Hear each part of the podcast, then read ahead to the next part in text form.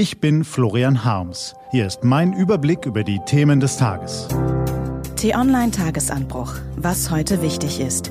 Dienstag, 16. Juni 2020. Unsere Kolonialgeschichte, die Corona-App und das Konjunkturpaket. Gelesen von Anja Bolle.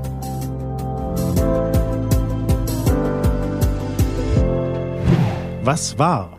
Deutsche Kolonialgeschichte. Die falschen Helden standen lange genug auf ihrem Podest. In den USA trifft es Generäle wie Robert E. Lee, die im Bürgerkrieg auf Seiten der Sklavenhalter gekämpft und für sie Siege errungen haben. In Großbritannien sind die Sklavenhändler dran.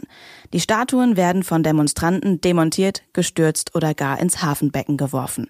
Und in Deutschland? Wir schauen uns den Sturm auf die Denkmäler aus sicherer Entfernung an. Unsere Geschichte ist voll von menschenverachtendem Handeln, aber wenigstens diesmal haben wir nichts damit zu tun. Oder? Tja, wenn das bloß mal so wäre.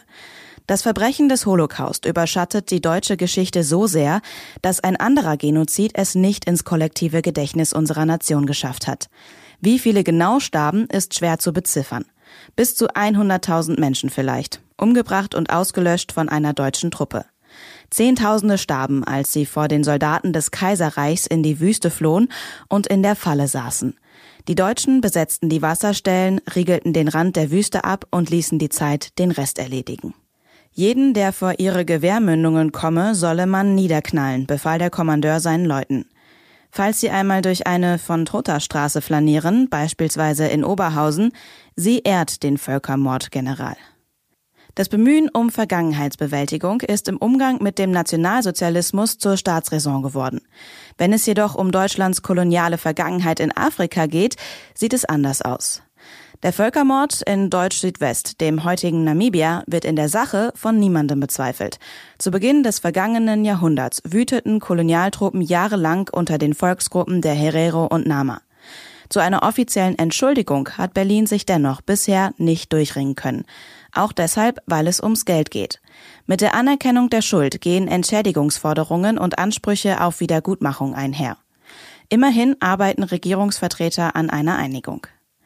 Während Amerikaner, Briten und Belgier in ihrem historischen Keller die Türen aufgestoßen und in die Kisten mit den düsteren Erinnerungen schauen, stehen bei uns Deutschen in einer Ecke noch immer Kartons herum, für die sich niemand besonders interessiert.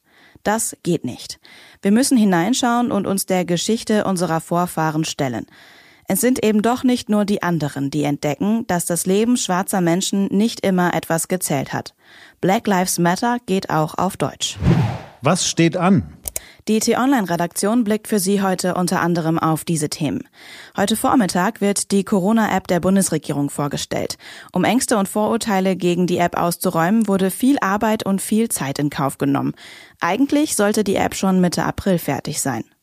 In Frankfurt beginnt der Prozess gegen Stefan E. Der Rechtsextremist soll den Kasseler Regierungspräsidenten Walter Lübcke ermordet haben. Und das Leibniz-Institut für Wirtschaftsforschung Halle gibt seine Prognose für den Sommer bekannt. Die Ökonomen haben berechnet, wie sich das Konjunkturpaket und die Mehrwertsteuersenkung ab 1. Juli auswirken könnten. Das war der T-Online-Tagesanbruch vom 16. Juni 2020, produziert vom Online-Radio- und Podcast-Anbieter Detektor FM. Den Podcast gibt's auch auf Spotify. Einfach nach Tagesanbruch suchen und folgen. Ich wünsche Ihnen einen frohen Tag. Ihr Florian Harms.